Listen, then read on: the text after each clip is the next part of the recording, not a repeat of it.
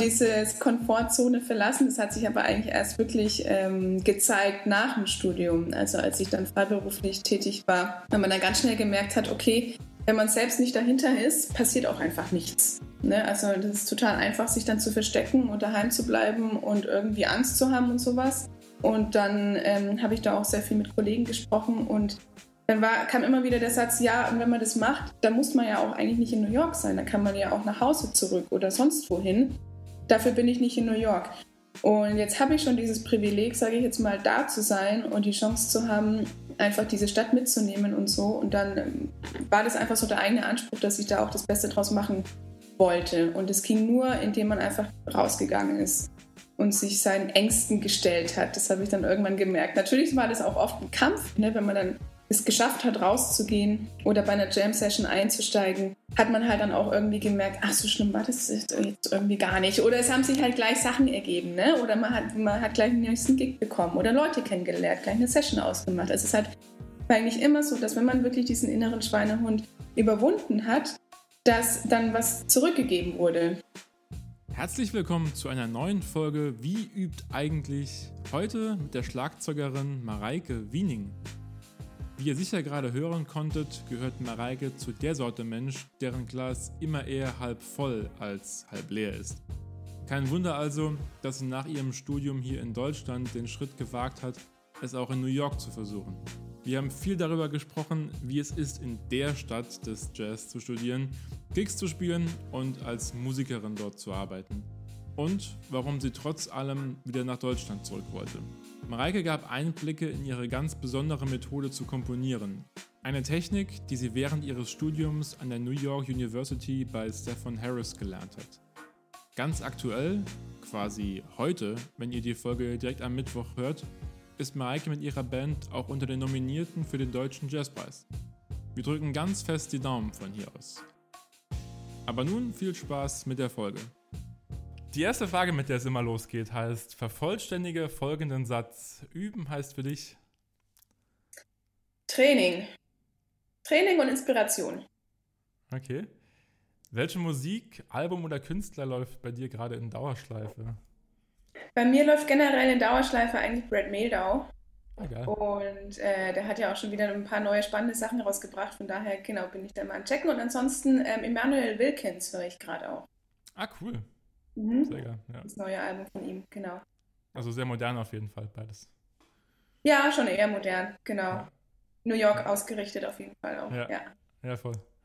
Ähm, und würdest du sagen, es gibt eine CD oder ein spezieller Künstler, der dich auf dein persönliches Spiel am meisten geprägt hat? Ich glaube, es war tatsächlich Brad Mehldau. Ah, krass, okay. Ja. Ähm, ich habe den das erste Mal gehört in Burghausen ähm, als ich gerade mit dem Studieren angefangen habe, das war so 2007, 2008 rum. Und es war, glaube ich, auch ähm, in Europa, also ich hatte auch, also es war auf jeden Fall mit ähm, Jeff Ballard am, am, den, am, Schlagzeug und ich hatte vorher ihn noch nie gehört. Also ich hatte auch Brad Miller noch nie mit Jeff Ballard vorher gehört. Ähm, und es war echt ein total krasses Erlebnis. Es ist mir irgendwie noch total so in Erinnerung geblieben und ich habe echt danach nonstop nur Brad Mildau gehört. Also wirklich ohne, ohne Punkt und Komma, irgendwie für ein Jahr, glaube ich. Ah, krass. Alles von Brent Mildau und dann natürlich auch viele Standards kennengelernt dadurch. Und dann halt auch viele Piano-Trios und andere Piano-Trios ausgecheckt. Bill Evans und so, also dann eher so ein bisschen älteres. Ähm, genau, aber ich fand es dann auch total spannend, so die Unterschiede zu hören zwischen Jeff Ballard und Jorge Rossi, der ja vorher gespielt hat. Mhm. Ähm, ja, und habe mich dann, glaube ich, echt viel mit Piano-Trios auseinandergesetzt und da habe ich ähm, ganz, ganz viele Sachen ausgecheckt. Ja. Na cool. Das ist irgendwie jetzt spannend, weil ich habe jetzt auch in der Vorbereitung viel deiner beiden Alben auch gehört. Und jetzt vor mhm. allem im ersten ist ja auch das Klavier oder generell das als Klavier als Harmonieinstrument super wichtig und, und ja. gestaltet ganz viel in den Kompositionen. Würdest du dann sagen, dass auch Brad Mailer für die, deine Kompositionstätigkeit so eins der, der Vorbilder ist auf jeden Fall? Mhm, definitiv auch. Also ich komme vom Klavier ähm, und ich komponiere auch am Klavier. Deswegen ist auch das Klavier in meiner Komposition oder in meiner Band auch immer sehr präsent. Und ich glaube, ich könnte auch gar keine Band ohne Klavier machen. Ja. Ähm, genau, aber auch für Komposition, klar, dadurch, dass ich dann ganz, ganz viel gehört habe, hat sich das automatisch so mit eingeflossen, ohne dass ich da was dagegen tun konnte. ähm, ja. glaube ich schon, dass man, dass man da, dass ich da sehr beeinflusst bin von, ja.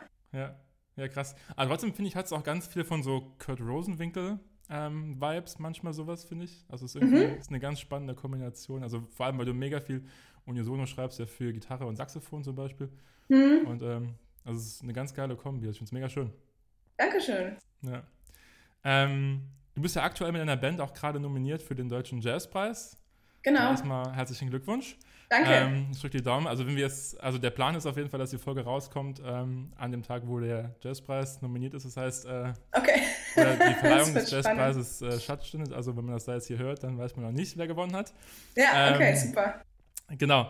Ähm, aber du hast mal ganz spannend in einem Interview erzählt, äh, was ich in der Vorbereitung gelesen habe, dass du dir lange Zeit schwer getan hast mit dem Komponieren, weil dir als Schlagzeugerin ja so ein bisschen der, der alltägliche Zugang fehlt, wie zum Vergleich einfach bei einem Pianisten oder Gitarristen, der irgendwie sich täglich mit Harmonien und sowas beschäftigen mhm. muss. Ähm, bis zu dem Zeitpunkt, als du in New York bei Stefan Harris Unterricht genommen hast, ähm, der genau. wohl ein ganz, ganz spannendes Konzept verfolgt beim Komponieren, was irgendwie auch Gehörbildung und Theorie miteinander auf eine ganz spezielle Art und Weise verbindet. Ähm, könntest du mal ganz kurz beschreiben, wie das Konzept aussieht und was es für dich für, ein, für einen großen Einfluss hatte auf dein, deine Art und Weise zu komponieren? Ja, also kurz ähm, ist schwierig, weil es ein umfassendes, genau, ist ein umfassendes Konzept, was ähm, ja, was ich mit ihm also echt zwei Jahre eigentlich durchgepaukt habe, sage ich jetzt mal. Und da haben wir angefangen, also er hat so ein Konzept, wo du immer in der linken Hand, er spielt auch ganz viel Klavier, muss man dazu sagen. Also Stefan Harris ist ja eigentlich Vibraphonist, aber er spielt eigentlich auch total ähm, super und, und sehr viel Klavier. Und hat ähm, genau das Grundgerüst bei diesem Konzept ähm, ist, das heißt übrigens Melodic Pro äh, Progression Konzept, das findet man auch. Da gibt es eine App mittlerweile, hat er entwickelt, die heißt Harmony Cloud. Ähm, da kann man das auch mit trainieren ganz gut und hat auch verschiedene Workshops gemacht, ähm, überwiegend an Hochschulen. Auf jeden Fall hast du immer ähm, in der linken Hand hast du immer den Grundton, Terz und Septim als Gerüst für den Akkord, quasi als Definition, was es jetzt für ein Akkord ist.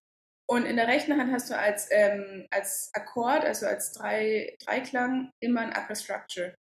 Und diese, dieser Dreiklang, ähm, da gibt es auch verschiedene Regeln, wie man das aufbaut, wie man auf diese Dreiklänge kommt, aber die sind immer quasi, sind wirklich immer Dreiklänge, ähm, die sich quasi auf den Akkord aufbauen. Und dann ergibt sich dadurch zum Beispiel, wenn ich jetzt, ähm, sagen wir mal, ein C, C7 in der linken Hand habe, also C, E und B, und in der rechten Hand als Upper Structure Triad dann auf der zweiten Stufe anfange, also ein, ein Akkordspiel auf D, beginnend mhm. mit D, Fis und A, ergibt sich dann quasi der C7, 9, Kreuz 11, 13.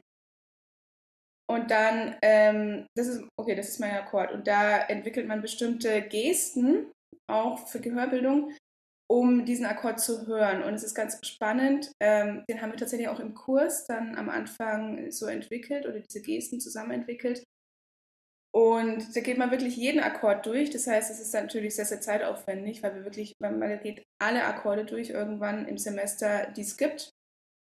Und jetzt äh, speziell kurz, das dann, dass alle alles, alles dominant Septim, Kreuz 11 äh, mit der 13 oben, dass die nicht immer gleich sind. Also wenn zum Beispiel das, die Geste jetzt eine Faust wäre angenommen, dann ist die, der D7 Kreuz 11 13 ein anderes Symbol als der C7 Kreuz 11 13. Nee, nee, nee, es gibt dann, es ist dann quasi ähm, für alle, für alle äh, Dominant 7, 9 Kreuz 11 13 Akkorde okay. die mhm. gleiche Geste, genau. Also da okay. kommt es nicht drauf an, welcher das jetzt ist, sondern mhm. eher so die, die Qualität. Und ähm, genau, und dann entwickelt man so die Geste zusammen und es ist echt spannend, weil man am Anfang nicht weiß, was das für ein Akkord ist. Und man muss auch ganz schnell reagieren. Also es geht darum, dass auch vor allem die Musiker nicht anfangen nachzudenken, okay, was ist das jetzt? Ah, da ist eine, eine Dur, Terz und sowas, ne? was man dann ja ganz schnell macht mhm. irgendwie. Sondern dass man wirklich ganz intuitiv sofort irgendwie beschreiben muss mit Adjektiven auch, was man fühlt, was man im Kopf hat, ob man irgendwelche Assoziationen hat, ob man ein Bild im Kopf hat, ob man vielleicht eine Erinnerung, eine Landschaft, einen Film, eine Farbe, also egal was es ist, ähm, muss man dann sofort sagen. Und das Spannende ist, dass sowohl Nicht-Musiker als auch Musiker eigentlich immer in die gleiche Richtung gehen, egal was für ein Akkord das ist. Also es ist immer, man kann es immer so dann zusammenfassen in so ein, so ein ähm, allgemein, sagen wir mal, jetzt irgendwie freudig oder es erinnert einen an Frühling oder sowas. Ne? Also es ist dann immer so die gleiche Thematik. Mhm. Und dadurch entwickelt man dann die Gesten. Ähm, und es ist total spannend, weil man halt wirklich so intuitiv vom Gefühl daran geht und jetzt nicht vom theoretischen Aspekt. Deswegen war das für mich gleich so ein Aha-Moment, weil diese, wie gesagt, diese Theorie habe ich ja als Schlagzeugerin nie permanent zur Hand, sage ich jetzt mal. Damit beschäftige ich mich nicht tagtäglich am Schlagzeug, weil ich es ja auch einfach nicht am Schlagzeug gebrauche, sondern es ist halt rein intuitiv. Und da wird dann auch kein Unterschied gemacht, ob du jetzt Musiker bist, Musikerin bist oder halt Hobbymusikerin oder noch nie was mit Musik zu tun hattest, also egal auf welches Alter. Und ähm, so entwickelt man dann quasi Gesten für alle Akkorde.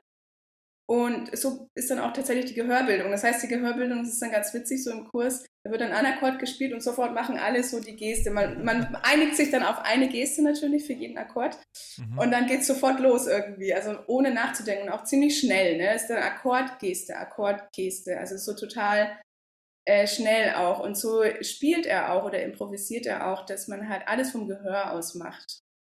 Also, dass man natürlich dann auch irgendwann den theoretischen Background natürlich hat, und auch darüber redet, aber dass es halt sehr, sehr intuitiv ist. Und ähm, genau, und jetzt zurück zu unserem Dominant 7, 9 Kreuz 11, 13 Akkord. Da entwickelt man dann auch, also beziehungsweise man redet dann auch drüber, man, man äh, entwickelt dann auch eine Skala, also eine sogenannte Conglomerate Scale. Man guckt quasi, auch wieder ganz ohne theoretischen Hintergrund, welche Töne zu diesem Akkord gut klingen. Okay, hier vielleicht mal ein kurzer Stopp und ein paar Anmerkungen. Harmonielehre und insbesondere die Jazz-Harmonielehre ist ein weites Feld, welches sich nur schwer in eine Podcast-Folge packen lässt. Das System von Stephen Harris bricht die Siebentonskala unserer klassischen Harmonielehre, die symmetrischen Skalen und die Pentatonik mal ausgenommen, zunächst herunter auf die sogenannten Upper Structure Dreiklänge, um sie dann schrittweise zu erweitern. Er selbst sagt, dass seine Studierenden frühestens im letzten Jahr zu den Siebentonskalen kommen. Dabei ist das Besondere, dass sein ganzes System eng mit der Gehörbildung verknüpft ist. Unser C13 Kreuz 11 wäre nach der Akkord-Skala-Theorie dann eine mixolydische Skala mit Kreuz 11, also auch Mixokreuz 11 oder lydisch B7 genannt. Wem das alles zu schnell ging, dem habe ich auf dem Blog das passende Notenbeispiel aufgezeichnet. Den Link dazu findet ihr in den Show Notes. Hier findet ihr auch ein beeindruckendes Interview mit Stephen Harris und David Schröder von der NYU. Das kann ich nur jedem wärmstens empfehlen. Und da, den gibt man dann sozusagen Schulnoten. Mhm. Ja, und äh, die Akkorde oder die Töne, die auf jeden Fall am besten klingen, ist dieser Upper Structure Triad. Natürlich auch der Grundton, die Terz und die Septim. Und dann gibt es immer einen Ton noch, den man noch hinzufügt in, bei dieser Upper Structure Triad, der auch einfach sich stimmig in dieses Bild fügt. Und dadurch ergibt sich quasi ein Vierklang und das nennt man Quadrat. Und diese vier Töne in dieser Upper Structure Triad plus ein Ton sind quasi die vier Töne, die am besten zu dem Akkord passen. Ähm, und das macht man wieder mit jedem Akkord, also schon echt zeitaufwendig auch natürlich. Mhm. Und äh, dann fängt man an, nur mit diesen vier Tönen, ist zum Beispiel, ähm, die benennt man dann auch, also jetzt bei diesem Dominant 7, 9, Kreuz 11, 13 ist es ein sogenannter Q4-Akkord. Äh, Quatsch, warte mal. Q. Doch Q2. Das heißt, da ist noch, also wir haben das D, das E, das wäre dann in dem Fall die Terz, das Fis und das A. Mhm. Und diese vier Töne klingen in dem Akkord am besten. Und dann fängt man an, irgendwann nur mit diesen vier Tönen zu eine Melodie zu schreiben. Ah, cool. Genau. Und das Spannende ist eben, dass man halt dann auch nicht hergeht und sagt, okay, wir, wir spielen jetzt einen Blues oder äh, man geht jetzt irgendwie so theoretisch dahin und sagt, ja, jetzt brauche ich hier eine 251-Verbindung und da und das muss in der Tonart sein und so, sondern es ist alles wirklich eigentlich atonal. Also du kannst jeden Akkord verwenden, den du nehmen möchtest. Und das Wichtige eigentlich, also es wird immer gut klingen, sobald diese Upper Structure Triad ähm, quasi nicht wenn du nicht so hin und her springst, sondern wenn dieser Upper Structure Triad von Akkord zu Akkord sich nicht so sehr bewegt. Mhm. Genau. Und das heißt, die Melodie, die verbindet quasi diese Akkorde zusammen. Das heißt, Melodie und Akkord wird eine Einheit sozusagen. Und dadurch, ähm, also zum Beispiel all meine Stücke sind eigentlich atonal. Natürlich kann man dann immer so ein bisschen auch eine Tonart definieren, ist ganz klar. Aber alle, eigentlich fast alle meine Stücke sind durch diese Upper Structure Trial zusammengeschweißt, sozusagen. Und dadurch wird das Stück oder die Melodie immer gut klingen. Mhm. Ist total spannend, wenn man sich wirklich intensiv damit beschäftigt. Zwar jetzt sehr theoretisch. Nee, ist mega spannend auf jeden Fall. es ist super spannend und es macht halt mega viel Spaß ähm, zu komponieren, weil du natürlich, ähm, du kannst machen, was du willst eigentlich. Ne? Und sobald, natürlich am Anfang muss man das ein bisschen üben, und da habe ich mich auch wirklich ähm, sehr an diese Quadrats gerichtet, dass ich wirklich nur diese vier Töne genommen habe. Dann gibt es auch noch mehr Regeln, dass man irgendwann noch einen fünften Ton dazu nehmen kann. Aber man nimmt quasi immer nur die Töne, beziehungsweise wenn man Töne dazu nimmt, diejenigen, die am besten zu dem Akkord passen. So, mhm. und dadurch ähm, wird diese Melodie immer homogen klingen, beziehungsweise auch melodisch. Und es macht vor allem auch immer Spaß, darüber zu improvisieren, auch wenn es atonal ist. Also es ist nie irgendwie crazy und jeder versteht es eigentlich auch so ein bisschen, auch wenn man nicht weiß, was der Hintergrund dazu ist. Und es ist total spannend. Also wenn man ähm, ja, meine Stücke mal so ein bisschen sich intensiver anhört oder versucht, zu, dann wird man auf jeden Fall da ganz, ganz viele Parallelen finden. Und auch Stefan Harris, der improvisiert zum Beispiel auch sehr viel damit. Und ähm, da gibt es dann auch immer so ein witziges Beispiel eigentlich, dass wenn man jetzt auch gerade für Anfänger, wenn man diese Quadrats kennt von den Akkorden, dann kann man auch wirklich nur mit diesen Quadrats in, improvisieren. Und egal wie schwer das Stück eigentlich ist, ne? egal wie viele Akkorde da drin sind oder nicht, wenn man sich nach den Quadrats richtet, wird immer eine super Line rauskommen, improvisierte Line herauskommen. Mhm. Und es ist ähm, dann doch echt spannend, weil das halt, ja, also ich finde es total intuitiv einfach und man geht so wirklich vom Gehör aus. Ne? Also es geht dann wirklich nur darum, was gut klingt und was einem gefällt. Und dieser theoretische Aspekt, hm, sollte ich jetzt hier noch eine Kreuz 11 einfügen, was ja dann viele Jazzer haben, oh, ich muss es noch irgendwie hip machen und so. Das ähm, ist völlig belanglos dann in dem Moment. Ja, ja, absolut. Ja, ich finde, das ist auch was, was bei den Stücken so ein bisschen durchkommt. Also einmal, dass es, ähm, dass es nicht immer auf eine, eine Tonart fußt, auf jeden Fall, das ist mir auch aufgefallen. Ähm, mhm. Aber dass man auch sofort Assoziationen hat, zum Beispiel äh, mit, mit irgendwas. Also man hat, ähm, ich habe es vorher nicht gewusst mit, dem, äh, mit diesem Kompositionsansatz habe mhm. zuerst die Musik gehört und dachte schon, ah ja krass, ich habe irgendwie sofort immer eine, eine, Szenerie irgendwie vor Augen, als ich die Musik gehört habe. Und als ich dann mhm. das in einem anderen Interview gehört habe, dachte ich so, ah ja, das wahrscheinlich kann das daher kommen. Ähm, genau. Also ja. super spannend auf jeden Fall. Und ähm, das ist auch dann was, was es Komponieren mega intuitiv macht. Und das ist, wie du sagst, dass man nicht unbedingt das Gefühl hat, jetzt am, am weißen Blatt Papier irgendwie sich dazu überlegen, okay, wie mache ich das möglichst spicy jetzt gleich und mhm. ähm, dass meine Jazz-Freunde da irgendwie denken, ah geil, äh, wieder Halbton, Ganzton spielen. Genau. Ähm, und ähm, genau, sondern habe irgendwie das, das melodische Konzept irgendwie immer parat und, und das verbindet irgendwie alles. Das ist, finde ich mega ja. cool. Aber wie bringst du das dann ganz konkret in deinen Überalltag ein? Weil ich kann mir gut vorstellen, dass das auch was ist, was man auch weiterhin irgendwie pflegen muss und irgendwie, wo man im Training bleiben muss, wenn man das irgendwie ein Jahr nicht macht und dann wieder ein Album schreiben will, dass man unter Umständen da, ähm, wenn man das nicht macht, wieder sich irgendwie reinfuchsen muss, oder? Ja, total. Also irgendwann hast du es so in den Fingern drin, ne? deswegen komponiere mhm. ich eben auch am Klavier, weil dann hast du es halt direkt vor dir irgendwie. Ähm, und da gibt es natürlich schon auch einige Akkorde, die man schnell wieder vergisst, wenn man die einfach nicht so oft verwendet irgendwie. Und ähm, es ist aber so bei mir, dass ich schon auf jeden Fall immer Schlagzeug übe und dann die andere Hälfte Komposition äh, mich damit beschäftige. Also ich versuche schon, für mich ist Komponieren eigentlich wie Üben, also im, am Instrument üben. Das heißt, ich versuche ähm, wirklich regelmäßig jeden Tag zu komponieren, selbst wenn es nur so ein bisschen ist, ne? selbst wenn es nur vier Takte sind oder nur ein kurzer Vamp oder irgendeine Idee, die ich aufschreibe. Aber also ich ähm, finde, es ist sehr wichtig. Also Komponieren ist für mich eigentlich wie das Üben eines Instruments, dass man das also regelmäßig machen sollte, jeden Tag, wenn möglich. Und wenn man da eine Pause hat, dann ist es ja, kennt es jeder, wenn man lange nicht geübt hat, dann ist es ganz schwer wieder reinzukommen. Ne? Dann hat man echt mhm. so, einen, so einen Tiefpunkt, man weiß gar nicht, was man üben soll und irgendwie funktioniert nichts und man sitzt so da und denkt sich, hm, keine Ahnung. Und so ist beim Komponieren eigentlich auch. Ne? Also wenn man dann eine lange Pause hatte, ist es ganz schwer, da erstmal wieder reinzukommen. Und wenn man das aber regelmäßig macht, dann hat man das so drin und so und dann hat man auch viel mehr Ideen, glaube ich. Ja. ja. Kannst du mal ganz kurz beschreiben, wie dann so ein typischer Arbeitsalltag oder Überalltag bei dir ausschaut?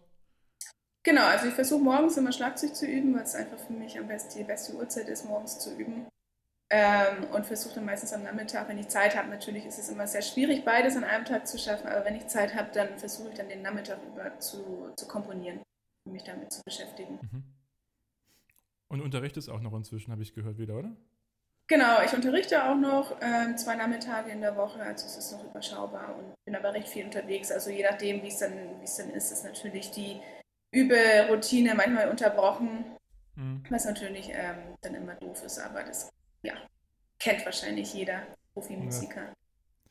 Würdest du sagen, dass sich das Üben dann ähm, im Laufe deiner Zeit verändert hat und auch verändert hat aufgrund der Tatsache, dass du unterrichtest? Oder würdest du sagen, dass es irgendwie immer schon so sehr strukturiert gewesen?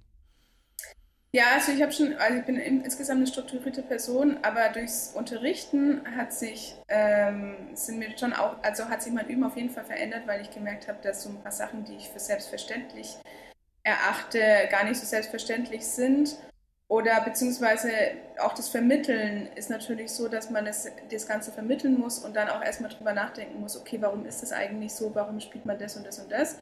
Und das finde ich dann immer ganz gut eigentlich, weil man dann nochmal drüber nachdenkt, warum man etwas so spielt und vielleicht sich dann auch denkt, hm, aber jetzt spiele ich schon immer so, warum eigentlich? Ich könnte es ja auch mal anders machen oder so. Deswegen finde ich das Unterrichten eigentlich echt super, weil man so ein bisschen selbst reflektieren muss, was man selber spielt oder übt auch. Mhm. Indem, weil man es halt auch vermitteln muss. Ja. ja, ja, absolut. Also von daher hat sich schon echt geändert, das Unterrichten, ja. Mhm. Und wenn du sagst, du bist eher schon vom Typ auch eher eine strukturierte Person, ähm, wie würdest du dann sagen, dass du das dann üben, wenn du mal jetzt vom, vom Anfang deiner Karriere ähm, zurückdenkst bis heute, ähm, sich so, wie du das langfristig organisierst und strukturierst hast? Also äh, denkst du eher in so kurzfristigen Zielen, zum Beispiel, dass du nächste Woche einen Auftritt hast und dafür irgendwie jetzt fit werden musst? Oder sagst du, ich würde gerne langfristig mehr, weiß ich nicht, ähm, was man als Schlagzeugerin so ähm, für, für, für Gimmicks irgendwie so sich so drauf schaffen möchte, irgendwie die in mein Spiel integrieren und mache mir dafür irgendwie so einen Drei-Monats-Plan und habe das so irgendwie ähm, als, als Übeziel vor Augen? Oder, oder wie drückt sich das strukturiert sein bei dir aus dann im Üben? Ähm, sowohl als auch. Also einerseits gibt es natürlich immer die Situation, dass man irgendwas vorbereiten muss für irgendwelche Konzerte oder für eine Aufnahmesession. Das heißt, das nimmt schon sehr viel Zeit in Anspruch manchmal, dass man einfach die Sachen vorbereiten muss. Oder es ist auch gerade mit Corona habe ich das Gefühl ganz oft so, dass man, dass ich sehr, sehr viel plötzlich Sub-Gigs spiele, äh, wo es dann heißt, hey, kannst du das und das nächste Woche spielen? Und hier ist das Programm, wir haben keine Zeit zu proben oder vielleicht nur eine kurze Probe oder ein Soundcheck oder sowas. Und dann muss man hier innerhalb von einer Woche oder so ein ganzes Programm sich erarbeiten. Also es nimmt dann natürlich schon viel Zeit in Anspruch. Ähm, oder die ganze Übezeit. Jetzt piept es hier. Ich mache einmal ganz kurz aus. ähm, die Waschmaschine einmal fertig. Genau. Und dann äh, gibt es natürlich die langfristigen Sachen. Da konzentriere ich mich tatsächlich ähm, eigentlich auf die Basics. Also da mache ich dann wirklich so ähm, Sachen wie, ja, dass man sich einfach um Sound nochmal kümmert und Sachen, die, die ich, wo ich das Gefühl habe, wenn man tagtäglich spielt und sich mit verschiedenen Dingen beschäftigt, dass die so ein bisschen vernachlässigt werden oft. Das sind dann tatsächlich oft einfach Basics oder auch Koordinationsübungen, wo man dann nochmal so ein bisschen Bewegungen optimiert, die sich halt so, wo, wo sich so kleine sag ich mal, ähm, Faulheitsbewegungen eingeschlichen haben oder so, die man dann versucht wieder wegzutrainieren. Eigentlich wie beim, wie beim Sport vielleicht oder so, dass man merkt, okay, eine Bewegung, die könnte noch viel flüssiger sein, ähm, was sich halt einfach so eingeschlichen hat. Ne? Eigentlich so ein bisschen Frühjahrsputz. ähm, Nur jeden Tag. Genau. Ne? Nur jeden Tag, genau, dass man das halt optimiert. Und es ist auch das Interessante, ähm, da habe ich nämlich schon mit vielen ähm, auch wirklich etablierten Schlagzeugern geredet, also zum Beispiel Gregory Hutchinson, der, der macht es auch so, dass wenn er wirklich Zeit hat zu üben und nicht Sachen vorbereiten muss, dann macht er wirklich Basics eigentlich. Und die verfestigt die halt noch, weil die braucht man ja immer. Und wenn die wirklich 200%ig da sind und natürlich dann verfeinert werden, ähm, dann ist er auch alles andere, wird er auch alles andere bereichert. Ja, Ja, voll. Das ist ganz spannend, weil jetzt in der, in der, in der Rückschau der ganzen Interviews ist das auf jeden Fall eine Antwort, die sehr oft kommt. Äh, es ist ganz oft so als Realitätscheck irgendwie bezeichnet worden, den man so jeden Tag einmal macht und mhm. so quasi abgleicht, wie ist der Ist-Zustand heute und was ist eigentlich der Zustand, den ich irgendwie anstrebe in dieser technischen Fertigkeit. Und dann genau. so abchecke, okay, wo ist die Diskrepanz und was muss ich dafür tun, damit diese Diskrepanz irgendwie möglichst klein ist. Genau. Ähm, also es ist dann irgendwie auch instrumentenunabhängig auf jeden Fall, ne?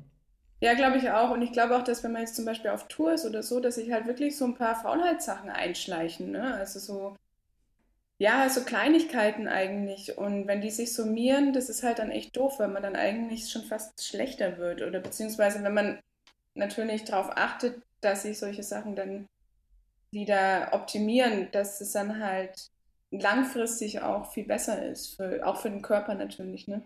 Mhm. Ich glaube, je älter man wird, äh, muss man sich auch immer noch mehr um den Körper kümmern. Mhm. Machst du denn auch spezielle irgendwie sportliche Übungen, um dich beim Schlagzeugspielen irgendwie auch dann, dass der, dass irgendwie der Oberkörper irgendwie trainiert bleibt? Ja, genau. Also ich achte schon sehr auf meinen Körper. Also ich, ich mache viel Sport insgesamt, ähm, auch um einfach die Ausdauer zu haben. Ähm, mache auch Yoga und Pilates und sowas, um einen starken Rücken zu haben. Auch Bauchmuskeltraining, sage ich jetzt mal, ne? damit man halt hier oben einfach immer stabil ist und sowas. Genau, weil es geht ja schon auch auf den Rücken und man sitzt die ganze Zeit. Also ich mache insgesamt schon viel Sport, um einfach fit zu bleiben, ja. Ja. Ähm, wir hatten es vorher schon am Anfang kurz einmal angesprochen, dass du ja in den USA, in New York, studiert hast und da auch sieben Jahre lang gelebt hast insgesamt. Und das habe ich auch in der Vorbereitung äh, einen, einen, schönen Satz von dir da gefunden diesbezüglich, dass du gesagt hast, dass ähm, New York eine Stadt ist, die einen musikalisch immer aus der Komfortzone herausbuxiert und immer, wenn man da rausgeht, man ist sofort aus einer Komfortzone draußen. Ähm, und ich finde das irgendwie einen mega spannenden Satz, weil auf der einen Seite hat das natürlich was, was Floskelhaftes, was man gerne so sagt, so, ne, ah ja, das ist irgendwie meine Studienzeit, da war ich gezwungen, äh, jeden Tag aus meiner Komfortzone rauszukommen, was ja auch im, im, Prinzip so ein bisschen der Sinn von einem Studium ist. Und wenn man dann noch in einer fremden Stadt ist, ist es jetzt ja nochmal eine, eine Spur krasser und extremer. Aber in der ganz konkreten Situation, in der man dann sich dann alltäglich befindet, gehört dazu ja auch eine, eine, Menge Mut und irgendwie auch das Selbstvertrauen, das Selbstbewusstsein, diesen Schritt jetzt zu gehen. Ähm, mhm. Kannst du sagen, woher du diesen Mut damals genommen hast, dich irgendwie jeden Tag diesem, dieser aus der Komfortzone herausgehen zu stellen? Ähm, indem ich ganz viel auch mit Kollegen drüber gesprochen habe, tatsächlich, also die im gleichen Boot waren. Das Studium war ja die eine Sache, da, das war ja trotzdem immer noch, äh, man war ja in, in, in einem gewohnten äh, Haus, sage ich jetzt mal, oder natürlich in der Uni die man quasi als, als Zuhause betrachten konnte, wo man sich immer zurückflüchten konnte und sowas. Und man hatte die Lehrer, die man auch fragen konnte. Man war trotzdem immer noch Student. Also das war zu Studienzeiten eigentlich noch ähm, relativ angenehm. ähm, und dieses Komfortzone verlassen, das hat sich aber eigentlich erst wirklich ähm, gezeigt nach dem Studium. Also als ich dann freiberuflich tätig war, weil man dann ganz schnell gemerkt hat, okay, wenn man selbst nicht dahinter ist, passiert auch einfach nichts. Ne? Also das ist total einfach, sich dann zu verstecken und daheim zu bleiben und irgendwie Angst zu haben und sowas. Und wenn man das macht, dann passiert nichts. Und dann ähm, habe ich da auch sehr viel mit Kollegen gesprochen und dann war, kam immer wieder der Satz, ja, und wenn man das macht, dann muss man ja auch eigentlich nicht in New York sein. Dann kann man ja auch nach Hause zurück oder sonst wohin. Dafür bin ich nicht in New York. Und jetzt habe ich schon dieses Privileg, sage ich jetzt mal, da zu sein und die Chance zu haben, ähm, einfach diese Stadt mitzunehmen und so. Und dann ähm, war das einfach so der eigene Anspruch, dass ich da auch das Beste draus machen wollte. Und es ging nur, indem man einfach rausgegangen ist und sich seinen Ängsten gestellt hat. Das habe ich dann irgendwann gemerkt. Natürlich war das auch oft ein Kampf und so, aber wenn man dann, ne, man hat dann auch Kollegen und so, die sind ja alle im gleichen Boot. Also egal, ob das jetzt etablierte Musiker sind oder äh, Studenten oder was weiß ich. Ähm, die sind alle in, in, New York, ist man ja immer im gleichen Boot. Und deswegen, das hilft dann schon, muss man sagen, dann, dann da zu reden und sich auch zu verabreden und so. Und ähm, auch total inspirierend natürlich, ne? wenn man dann es geschafft hat, rauszugehen oder bei einer Jam-Session einzusteigen, hat man halt dann auch irgendwie gemerkt, ach, so schlimm war das jetzt irgendwie gar nicht. Oder es haben sich halt gleich Sachen ergeben, ne? Oder man hat, man hat gleich einen nächsten Gig bekommen oder Leute kennengelernt, gleich eine Session ausgemacht. Es ist halt eigentlich immer so, dass wenn man wirklich diesen inneren Schweinehund überwunden hat, dass dann was zurückgegeben wurde. Und das hat dann einen natürlich auch wieder bestärkt, das nächste Mal diesen inneren Schweinehund wieder zu überwinden. Ja. Ja, auf jeden Fall schön, wenn es dann so, wenn es dann in Anführungszeichen doch so, so leicht ist, wie du es beschreibst. Ne? Also stelle ich mir auch naja, oft schwer vor. Ne? ja, ja, auf jeden Fall schwer, klar. Also in der Theorie ist es immer leichter natürlich als im Praktischen. Ja. Aber ähm, ja gut, ich habe ja dann auch einige Jahre das machen können oder lernen, üben können, sage ich jetzt mal. Äh, und dann wurde es auch immer leichter. Ne? Am Anfang war das schon echt ein harter Kampf. Und da habe ich auch fast aufgegeben, wäre fast nach Deutschland zurückgegangen nach dem Studium. Okay. Ähm, und dann war das aber so ein bisschen mein eigener Anspruch, dass ich gesagt habe, okay, nein, ich möchte es jetzt hier probieren, wenigstens probieren. Und wenn es halt wirklich gar nicht geht, okay, dann habe ich es probiert, dann kann ich auch zurück. Aber wenn es dann halt vielleicht doch klappt, wäre das auch ganz cool. Und ähm, ja, da braucht man auf jeden Fall einen starken Willen noch dazu. Mhm. Und was war dann letztlich der, aus, der ausschlaggebende Punkt gewesen, dass du nach Deutschland zurückgegangen bist? Ähm, da, also ich hatte tatsächlich nie so geplant, so lange zu bleiben. Ähm, ich hatte gedacht, nach dem Studium vielleicht ein, zwei Jahre ist cool, das jetzt irgendwie so für sich persönlich das zu schaffen und so. Ja, und in New York vergeht aber die Zeit doch deutlich schneller als woanders. Und dann sind so die Jahre ins Land gegangen. Also ich hatte wirklich nie vor, so lange zu bleiben, weil ich äh, Deutschland auch total gern mag. Und habe auch immer die Kontakte gehalten und wusste, dass ich irgendwann zurückgehen möchte. Und nach so fünf, sechs Jahren haben mich einfach viele, viele Kleinigkeiten sowas von genervt. Ähm, also die Lebensumstände, die Kosten, der Dreck, die, Quali die nicht vorhandene Qualität der, ähm, ja, der Häuser, der Straßen, also wirklich die Subway. Äh, man hat dann, man hat wirklich viel, viel Zeit in der Subway verbracht. Ähm, man hat sich eigentlich immer so ein bisschen aufgeopfert und ja, da habe ich irgendwann gemerkt, dass, okay, wenn ich da jetzt nicht bald den Absprung schaffe, dass das dann immer schwieriger wird. Mhm. Und ich wusste, wie gesagt, dass ich irgendwann nach Deutschland zurückgehen möchte. Und da, genau, und dann hat sich eben auch so ein Unterrichtsangebot, ähm, hat sich dann ergeben für mich. Und dann habe ich gesagt, okay, die Chance nehme ich jetzt wahr und komme zurück. Und es war auch echt perfektes Timing. Ähm, das war, genau, weil dann hatte ich quasi ein Jahr, bevor dann Corona kam. Ah, okay. Und in diesem Jahr habe ich natürlich auch hier schon wieder meine Kontakte erneuert und sowas. Und das war dann echt super. Ja, das war echt auf jeden Fall sehr gutes Timing. Ein sehr Jahr später Timing, und ja. äh, du hättest ja, und, in New York, ne? Ja, ja, genau. ja. ja, oder auch mit Corona, ne? Dann hätte ich mit Corona hierher kommen müssen und hier wäre absolut nichts los gewesen. Ich hätte keine Jobs gehabt und was weiß ich. Also, genau, deswegen war das schon Glück.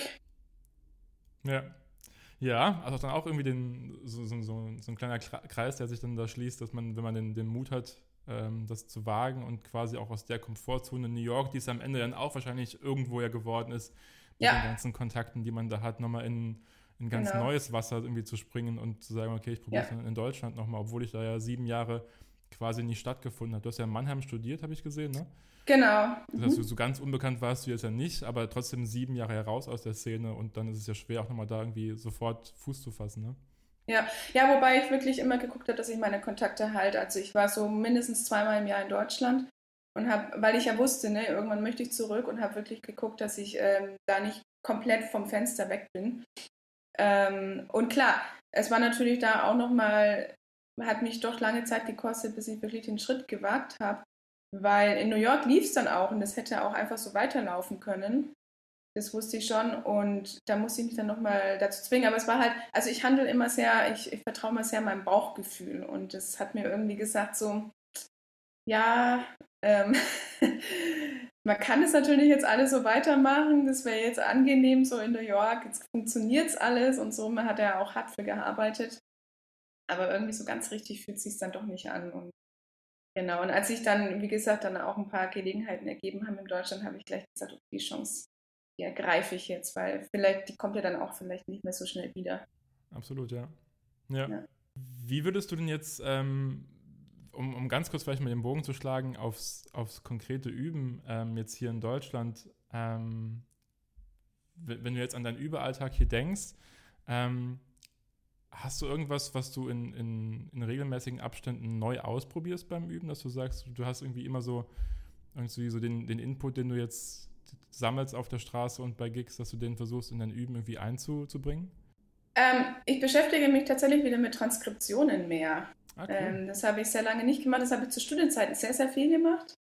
Und dann lange Zeit nicht, wenn man, das ist ja auch immer recht zeitaufwendig und man hat dann nicht so richtig die Chance, im Berufsalltag sich damit wirklich auseinanderzusetzen. Und jetzt versuche ich mich aber wieder sehr damit zu beschäftigen, weil ich gemerkt habe, dass es da doch noch viele, viele Sachen gibt, auch gerade so Tradition aus dem früheren, ne, traditionellen. Tony Williams oder so, Elvin Jones mag ich auch, bin ich immer noch ein großer Fan. Und dann findet man doch immer mehr, was einen, was man noch nicht kannte und was einen dann doch interessiert. Und ja, und das finde ich irgendwie dann wieder ganz spannend, weil ich eigentlich immer ein großer Transkription-Fan war und das so ein bisschen die Jahre über vermisst habe. Und jetzt ist es gerade wieder irgendwie aktuell. Also ja, gerade ja. Zufall wahrscheinlich, ja. Ja, ist auf jeden Fall auch was, was bei mir in meinem Spiel immer irgendwie einen großen Stellenwert hat und was natürlich mhm. irgendwie immer mega viel Zeit frisst, aber ähm, was irgendwie am bereicherndsten ist, habe ich immer das Gefühl, wenn man am meisten ja. Übungen auch für sich da rausziehen kann und, und Sachen finden kann. Ja, ähm, und was auch immer dann doch am besten noch hängen bleibt, habe ich das Gefühl, ne? Ja, weil man voll. sich einfach so intensiv damit beschäftigt. Und man, genau, und dann man von, von so Holzchen auf Stöckchen kommt und dann noch so eigene Sachen noch draus macht und dann hat es so, ja, also ich finde es auch echt inspirierend immer, Transkriptionen. Ja. Genau, ist auch was Musikales, ist eine musikalische Art und Weise zu üben, im anstatt genau. sich einfach hinzusetzen und zu sagen, okay, ich schlage jetzt da irgendwie Improvisationsbuch X auf und spiele Übung 7 und versuche das über den Blues zu, zu machen. Das ist ja mhm. das ist nicht so unbedingt der, der Vibe, der dann auch in der Musik so mitschwingt halt, ne, den man irgendwie in sein Spiel da mitbringen will. Ja, und dann übt man halt doch noch die Übung von jemand anderem, ne? Oder genau. eine Übung, die ganz viele andere üben. Und bei Transkription finde ich immer das Spannende, wenn man da wirklich aus der Transkription was Eigenes macht oder seine eigene Übung draus macht und die weiterentwickelt und so. Und das macht dann halt keiner anderer so irgendwie. Mhm. Aber bist du dann so jemand, der die Transkription dann quasi ganz macht und sie einfach nachspielt? Oder, oder wie stellt man sich bei dir das dann vor? Wie, wie gehst du mit Transkriptionen und Transkriptionen üben um? Genau, also ich, ähm, ich mache die erstmal komplett nach, so wie sie ist, schreibe die auch auf. Und dann gehe ich wirklich so phrasenmäßig vor, dass ich sage, okay, die eine Phrase hier, die entwickle ich jetzt mit meinen eigenen Ideen oder die versuche ich jetzt so zu ändern, wie ich das machen würde. Oder ich drehe die um oder spiele sie rückwärts oder irgendwas. Also ich breche das dann komplett auf und gehe dann wirklich so von Phrase zu Phrase. Das heißt, dass ich mich dann auch wirklich äh, keine Ahnung, bestimmt ein halbes Jahr mit so einer Transkription beschäftigen kann, weil das dann wirklich erstmal natürlich so gespielt wird, wie es war oder wie es ist. Und dann aber am Ende was ganz, ganz anderes wird, aber was eigenes dann. Und das finde ich mhm. auch das Spannende, weil man dann quasi die Transkription so als Grundlage hernimmt, aber dann komplett eigen entwickelt. Ja. Und wie ist bei dir der Auswahlprozess in, für die Transkription? Hast du da irgendwie eine, eine, Liste, wo du sammelst einfach und die dann so abarbeitest einfach von oben nach unten? Oder ist das so wirklich so ah, ganz spontan, das habe ich gerade gehört und, und würde es gerne auschecken? Oder wie gehst du da vor? Genau, beides. Also ich habe so eine Liste an Sachen, die ich immer mal wieder gehört habe, die mich interessieren. Und manchmal kommt aber auch irgendwas, was ich spontan höre, äh, wo ich dann sage, oh geil, das muss ich jetzt sofort auschecken und das wird jetzt transkribiert. Und die Liste, das sind aber eher so Sachen, so längere Solos oder so, die, die auf jeden Fall jetzt nicht so schnell mal von heute auf morgen gemacht werden oder transkribiert werden können, sondern das ist dann eher so ein längerer Prozess. Mhm. Was liegt gerade bei dir auf dem Pult da zum Transkribieren? Billy Joe Jones. Ah, cool, okay. Was ist das für ein? Genau. Äh, Billy Boy.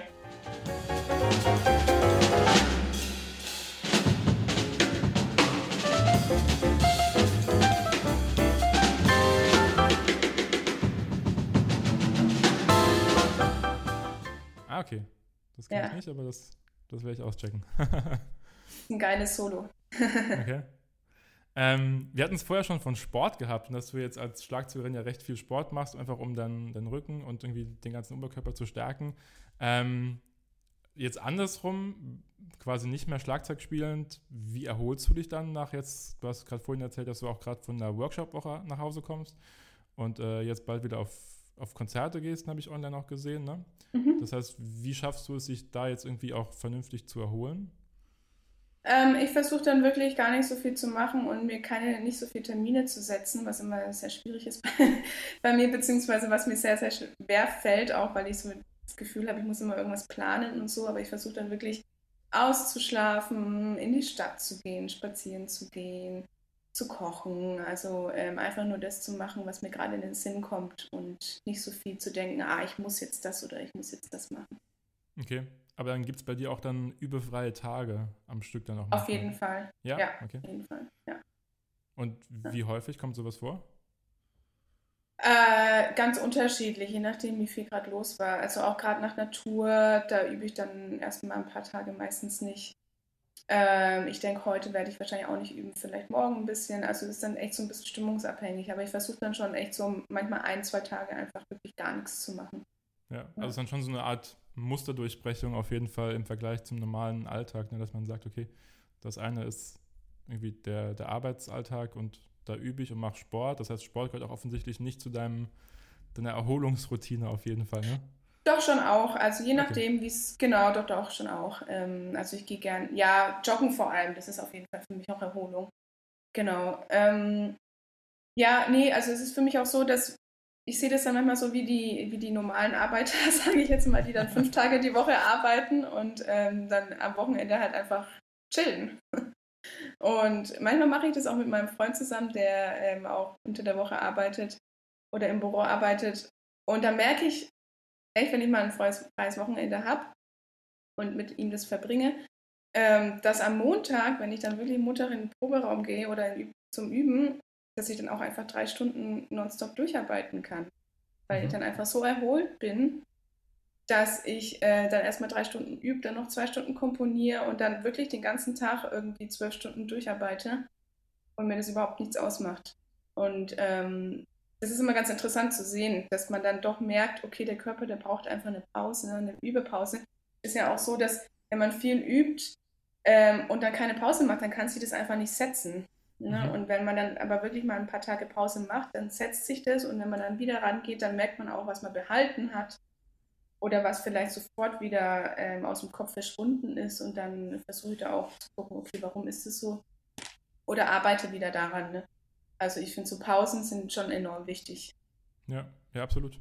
Aber man merkt auch so im Gespräch jetzt mit dir, dass du auf jeden Fall auch dich sehr intensiv mit der Art und Weise, wie du übst und wie du dein Üben auch effizient gestalten kannst, dann auch beschäftigt hast, oder?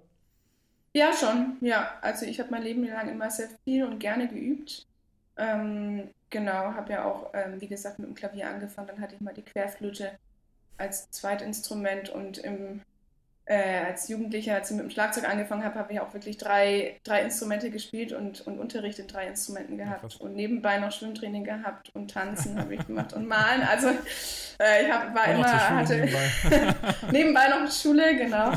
ähm, und war aber wie gesagt schon immer strukturiert und da musste man natürlich gucken, wie man diese einzelnen Sachen unterbringt und die, auch die Überzeit effizient gestaltet. Ne? Ja.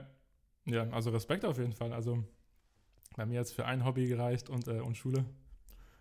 Ja, ich hatte immer schon zu viele Interessen und habe nie verstanden, warum ich irgendwelche Interessen zurückstellen soll. ja, wenn man es schafft, also das ist eine Eigenschaft, die, die hätte ich auch gerne auf jeden Fall. Wir kommen langsam schon zum Ende ähm, okay. unserer kleinen Runde. Das ging es doch schneller äh, als gedacht. Ja, das, das stimmt. Mega Spaß. Ja, mir auch.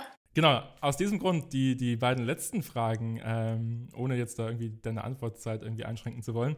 Ähm, aber was lernst du denn gerade, was du noch nicht so gut kannst? Darf auch gerne nicht musikalisch sein. Aha, das ist eine interessante Frage. ähm, ja, also ich versuche immer noch, ist tatsächlich musikalisch, ich versuche immer noch so diese beiden Welten, Komposition oder Schreiben und Komponieren am Klavier und Schlagzeug irgendwie miteinander zu verbinden weil ich tatsächlich ähm, noch nie so richtig am Schlagzeug komponiert habe. Es gibt, glaube ich, ein Stück Misconception äh, auf Metropolis Paradise, ähm, was ich so am Schlagzeug erstmal entwickelt habe und dann am Klavier. Aber es ist immer so sehr klavierlastig oder vom Klavier ausgehend und dann weiß ich oft gar nicht ähm, manchmal, was ich am Schlagzeug spielen soll. Und manchmal würde ich mir dann wünschen, dass irgendwie Jeff Ballard ums Eck kommt und er meine Musik spielt Und mich, ich mich einfach ins Publikum hocken kann und dem Ganzen zuhören kann. Manchmal denke ich mir so, ach, das wäre auch gar nicht so schlecht. Also da versuche ich noch irgendwie diese zwei Welten so ein bisschen mehr äh, zusammenzubringen. Genau. Und da habe ich das Gefühl, da kann ich noch viel lernen. Ja. Das heißt, wäre noch langfristig für, langfristig für dich auch mal eine, eine Vorstellung reiz, reizvoll, dass du sagst, du, du wirst Komponist immer irgendwann? Also einfach nur ja. schreiben? Ja, ja, das ist, ja, Genau, ich, da hatte ich tatsächlich, ich habe manchmal so Phasen, wo ich wirklich mehr komponiere, als dass ich äh, Schlagzeug übe. Und da sind es, ist es dann immer so, wenn ich mich da voll reinsteige, dass ich das Gefühl habe, oh, ich möchte jetzt nochmal Komposition studieren oder irgendwie was. Und bin dann auch immer, nehme dann auch ab und zu immer wieder Unterricht bei Guillermo Klein zum Beispiel. Ähm, und dann, wenn ich aber wieder irgendwie nach ein paar Wochen doch wieder mehr Schlagzeug übe, merke ich, ähm, das ist, irgendwie brauche ich das Schlagzeug. Also nur komponieren ist zwar manchmal cool, aber wenn ich dann wieder am Schlagzeug sitze, dann fühle ich mich doch wieder am wohlsten einfach beim Schlagzeug spielen. Also so ganz nur komponieren geht nicht, aber ja, manchmal ähm, habe ich tatsächlich das Interesse, noch Komposition zu studieren. Manchmal würde es mich interessieren, dann noch tiefer einzutauchen. Mhm. Ja. Aber dann nicht nur für dich, sondern auch für andere, eine Auftragskomposition, wie du das fürs Karl Orff-Jahr gemacht hast, ne, glaube ich. Ja, genau, genau. Ja, und da merkt man dann halt, wenn man das nicht studiert hat oder wenn man es halt immer nur nebenbei macht, ne, weil ja immer mhm. noch mein Hauptjob Schlagzeugerin ist, ähm, dass man dann halt einfach dann doch nicht so, dass man halt nie ganz in dieser Welt drinnen ist. Und mhm. das, äh, da habe ich das Gefühl, dass, also das stört mich manchmal so ein bisschen. Das ist halt immer, ja, deswegen ist, wie gesagt, äh, vielleicht mehr kombinieren, dass man wirklich auch am Schlagzeug mal komponiert und so.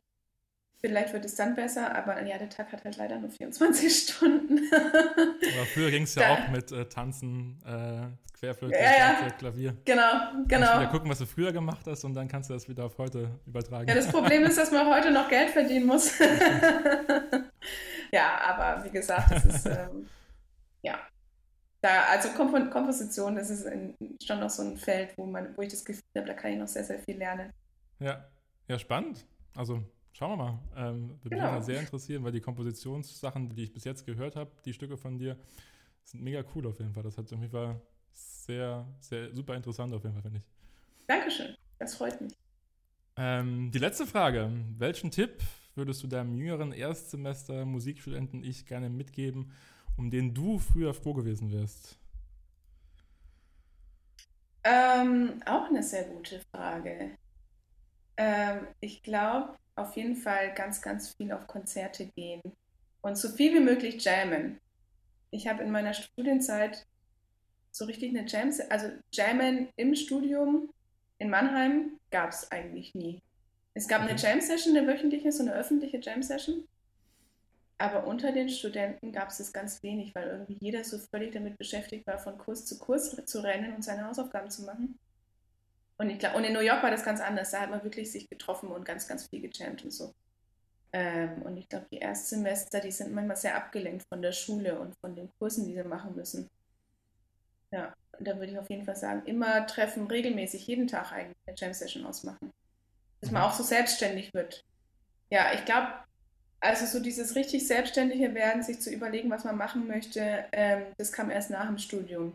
Weil man im Studium viel zu viel damit beschäftigt war, die Sachen zu erledigen, die man machen muss. Ja.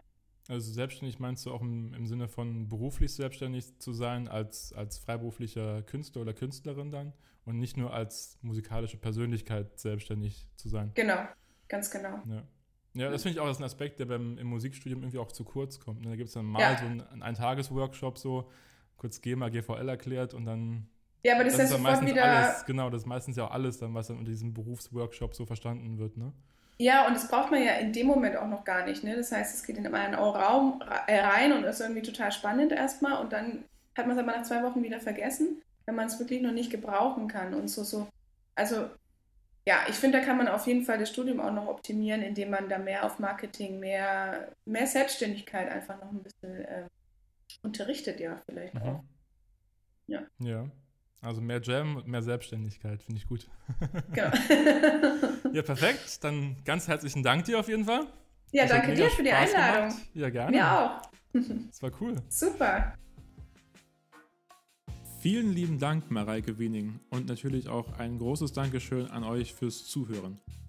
Wenn ihr neugierig geworden seid auf noch mehr Einblicke in den Überalltag von anderen MusikerInnen oder ihr gerne meine Arbeit unterstützen möchtet, dann schaut vorbei auf dem Blog unter www.what-is-practice.de. Die nächste Folge ist übrigens auch schon geplant.